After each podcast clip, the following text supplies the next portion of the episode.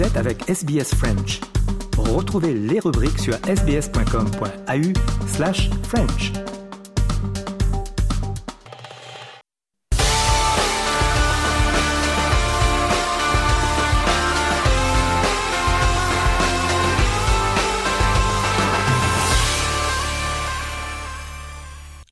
Le journal des sports de ce mardi avec tout d'abord la Coupe du Monde de rugby, fin du premier tour et les Wallabies, comme vous le savez, éliminés malgré la victoire historique du Portugal contre les îles Fidji 24 à 23. Cédric de Oliveira pour RFI. Historique et magnifique. En venant à bout des Fidji de justesse, les Portugais ont été récompensés de leurs efforts. Une première pour le pilier vétéran Francisco Fernandez, auteur d'un essai et toujours ébahi par cette victoire. Bah, c'est pas que la nôtre, hein, c'est la victoire d'un pays entier. Hein.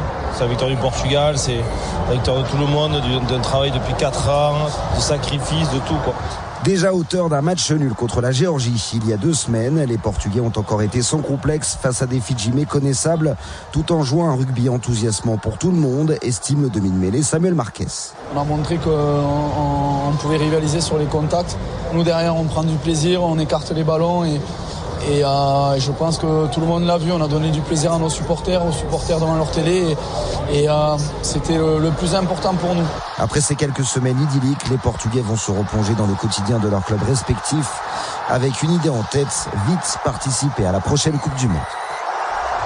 Et maintenant, le bilan de ce premier tour de cette Coupe du Monde. Et à nouveau, Cédric de Oliveira qui est avec Martin Guez pour RFI. Oui, les Irlandais qui sont au sommet de la hiérarchie mondiale et après ce qu'on a vu sur l'ensemble de la phase de poule, eh bien personne ne va trouver grand-chose à y redire. Les Irlandais qui ont remporté euh, leurs quatre matchs, trois avec le bonus offensif, euh, dont le dernier ce samedi face à l'Écosse au Stade de France. C'était euh, un match coup près. Eh bien les Irlandais l'ont emporté 36 à 14, match totalement maîtrisé par Johnny Sexton et ses partenaires. Les Irlandais qui ont donc terminé premier de leur poule, notamment parce qu'ils ont réussi à battre l'Afrique du Sud. C'était il y a deux semaines, 13-8, et c'était sans doute le plus beau match de cette phase de poule. Voilà donc euh, le 15 du trèfle, comme on le surnomme, euh, qui sera en quart de finale, toujours au Stade de France, ça sera samedi. Et ce sera face à la Nouvelle-Zélande, sans surprise les All Blacks qui ont été au rendez-vous, tout comme la France ou encore l'Afrique du Sud. Alors c'est la grande incompréhension de cette Coupe du Monde, pourquoi les quatre meilleures nations du monde se retrouvent dans le même tableau? À l'époque euh, du tirage au sort, c'était il y a trois ans, on fait comme ça au rugby, on est, on anticipe beaucoup. Les rapports de force étaient bien différents, euh, eh bien les quatre meilleures nations mondiales se retrouvent donc dans la même partie de tableau. En tout cas, les All Blacks, après leur défaite initiale face à la France, se sont bien repris avec trois victoires euh, très larges face à la Namibie, contre l'Italie et contre l'Uruguay. Ils seront ragaillardis en quart de finale. Les Français de leur côté ont confirmé leur statut de favori avec aussi un sans faute. Ils affronteront, euh, ils affronteront pardon, les Sud-Africains toujours aussi impressionnants physiquement. Oui, ça va être costaud ce France-Afrique du Sud. Et puis de l'autre côté du tableau, forcément, c'est beaucoup plus ouvert. Un tirage déséquilibré, on l'a dit, qui a vu le Pays de Galles sortir en tête de la C avec un sans faute. Là encore, les Fidji juste derrière qui se sont vraiment fait peur. deux victoires, deux défaites pour les joueurs du Pacifique euh, qui euh, eh bien leur permettent tout de même d'arriver en quart de finale. Ce soir, effectivement, ils n'avaient besoin que d'un point les Fidji. Ils ont obtenu le bonus défensif puisqu'ils ont perdu 24 à 23 euh, contre une équipe du Portugal épatante, épatante pardon au passage le Portugal qui remporte la première victoire de son histoire en Coupe du Monde. Résultat, l'Australie est éliminée. Et puis dans la poule D, l'Angleterre, moribonde avant le début du tournoi, a remporté ses quatre matchs, dont le dernier in extremis samedi contre les Samoans 18 à 17. Sans forcer, le 15 de la Rose sera aussi en quart de finale. Et finalement, les petites nations qui n'ont pas beaucoup existé dans cette Coupe du Monde. Alors, mis à part le Portugal, hein, qui a aussi fait match nul contre la Géorgie, euh, au cours de ce premier tour, les petites nations ont souffert et l'écart semble avoir grandi avec les Cadors. On passe au foot, le ballon rond, la Ligue 1 en France. Paris a gagné contre Rennes 3 buts à 1. Marion Casanov. RFI. Match Rennes-PSG, les Parisiens ont pu se rassurer avec une victoire 3-1 et qui fait du bien après leur déconvenue en Ligue des Champions face à Newcastle. En Ligue 1, le club remonte donc sur le podium à la troisième place et est à deux points du leader monégasque. L'attaquant Ousmane Dembélé, parisien, se satisfait donc de cette victoire qui arrive au bon moment. On a mis, beaucoup d'envie dans ce match. On voulait euh, repartir avec les trois points avant, la trêve.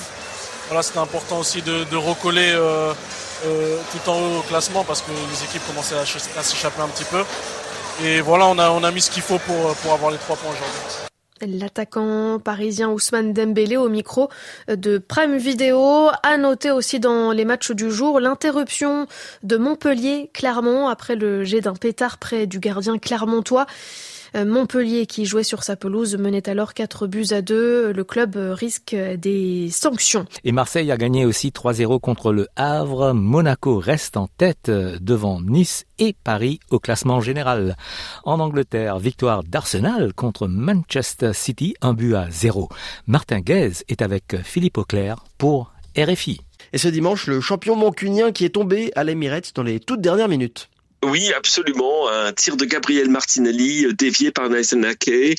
Un match extrêmement tendu et avec, je dirais en particulier, un champion Manchester City qui a paru particulièrement terne. Alors bien évidemment, il lui manque des joueurs. Hein. Euh, Jack Grealish n'était pas là. Euh, Kevin De Bruyne est toujours blessé. John Stones est entré en fin de rencontre. Et puis bien évidemment, le, talisman Rodri euh, était absent. Et on se disait, c'est peut-être l'occasion pour Arsenal d'en profiter. Mais la surprise, très honnêtement, c'est de voir en seconde période en particulier, une équipe de Manchester City n'a pas réussi à retrouver son, son football, a très peu produit. Erling Haaland totalement transparent. Julian Alvarez, qui était parfois brillant ces dernières semaines, est également transparent. Bernardo Silva, on l'a pas vraiment vu. Ce qu'on a vu, par contre, c'est une équipe d'Arsenal qui défensivement est beaucoup, beaucoup plus solide qu'elle l'était l'an dernier. Et euh, elle l'a montré. Euh, au final, une victoire 1-0, je pense qu'il n'y a absolument rien à redire. Manchester City se retrouve maintenant, désormais, après huit journées, à la troisième place du classement, avec 18 points. Donc deux points derrière les co-leaders. Deux co-leaders qui s'appellent Tottenham et Arsenal, ce qui est assez c'est inhabituel. exactement le même journée.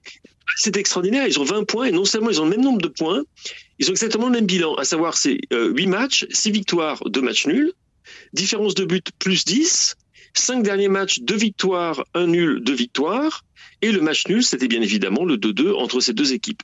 Euh, la seule chose qui fait que Tottenham aujourd'hui est le bout du nez, le bout du bout du bout du nez devant Arsenal au classement, c'est le fait qu'ils ont marqué 18 buts contre 16. Voilà. Et un autre match euh, prolifique justement dans cette belle après-midi de, football en Angleterre, c'est le, match nul de partout entre Brighton et, Liverpool, et avec dans les rôles principaux l'Égyptien Mossala côté euh, Liverpool et, et l'Ivoirien Simon Adingra côté Brighton. Absolument. Mohamed Salah auteur de deux buts, dont un sur penalty, euh, et puis surtout le bonhomme, le grand bonhomme, le grand jeune bonhomme de cette rencontre, euh, le natif de Yamoussoukro, Simon Ndingra, qui a un parcours un petit peu à part, hein, puisqu'il était passé par l'académie Right to Dream, il était ensuite parti au Danemark à North-Zealand, il avait ensuite été recruté euh, par Brighton, était ensuite prêté à l'Union Saint-Gilloise, comme quelques joueurs de Brighton, pour revenir finalement, et cette saison il est en train de faire son trou, et aujourd'hui euh, il a été absolument magnifique, absolument intenable. Euh, déployé dans un rôle d'ailier droit et il a fait des misères à, Andrew Robertson tout au long de la rencontre et il a été élu homme du match. Au classement, Tottenham et Arsenal sont en tête euh, devant Manchester City à la troisième place. Un mot de tennis pour vous dire que la finale du tournoi féminin WTA 1000 de Pékin a été remportée par la polonaise Iga Swiatek contre la russe Samsonova 6-2, 6-2. Cyclisme et se focus sur les derniers coups de pédale et derniers tours de piste pour le cycliste français Thibaut Pinot sur le Tour de Lombardie. Thomas de Saint-Léger pour RFI. On n'avait jamais vu la Via del Boccola dans pareil état. Pour une journée, cette petite rue sur les hauteurs de Bergame devient la Courva Pinot, un virage façon stade de foot à ciel ouvert, fumigène, mégaphone et chant du PSG détourné à la gloire de Thibaut Pinot. L'initiative revient au cube, le collectif Ultra Pinot.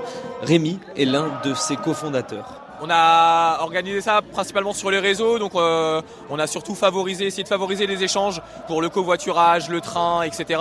On a deux personnes qui viennent de Copenhague. Bon, il y en a un qui vient en avion, mais il y en a un qui vient en voiture. Il fait 16 heures de voiture pour venir, euh, aller-retour 32 heures. Je crois que c'est la personne qui va le plus de temps à venir. En tout, ils sont 600, 700, peut-être plus pour voir les derniers coups de pédale de leur Thibaut, si proche et pourtant si solitaire, anti-héros romantique, coureur d'instinct, de panache brillant et malchanceux, plus qu'un cycliste finalement, une machine à émotions fortes pour Bastien et ses amis. 9 heures de route, c'était l'enfer. Franchement, s'il avait fallu faire genre 48 heures, je les aurais fait.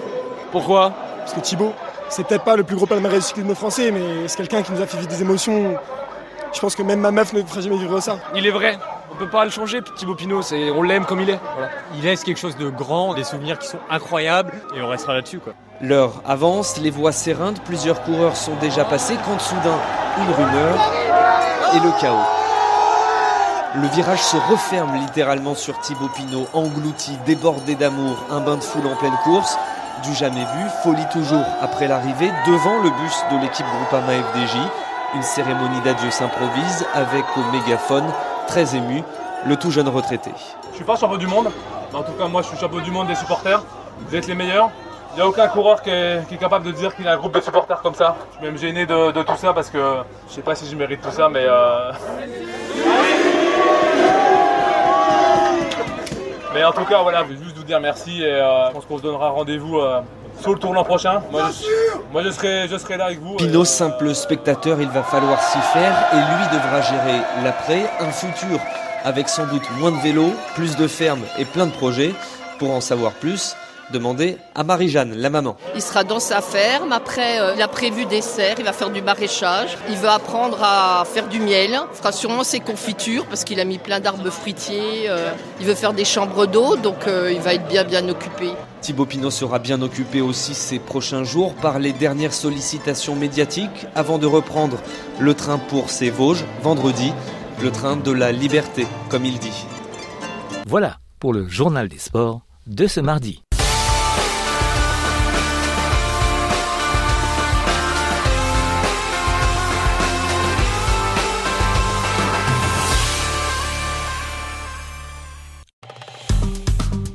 Aimez, partagez, commentez.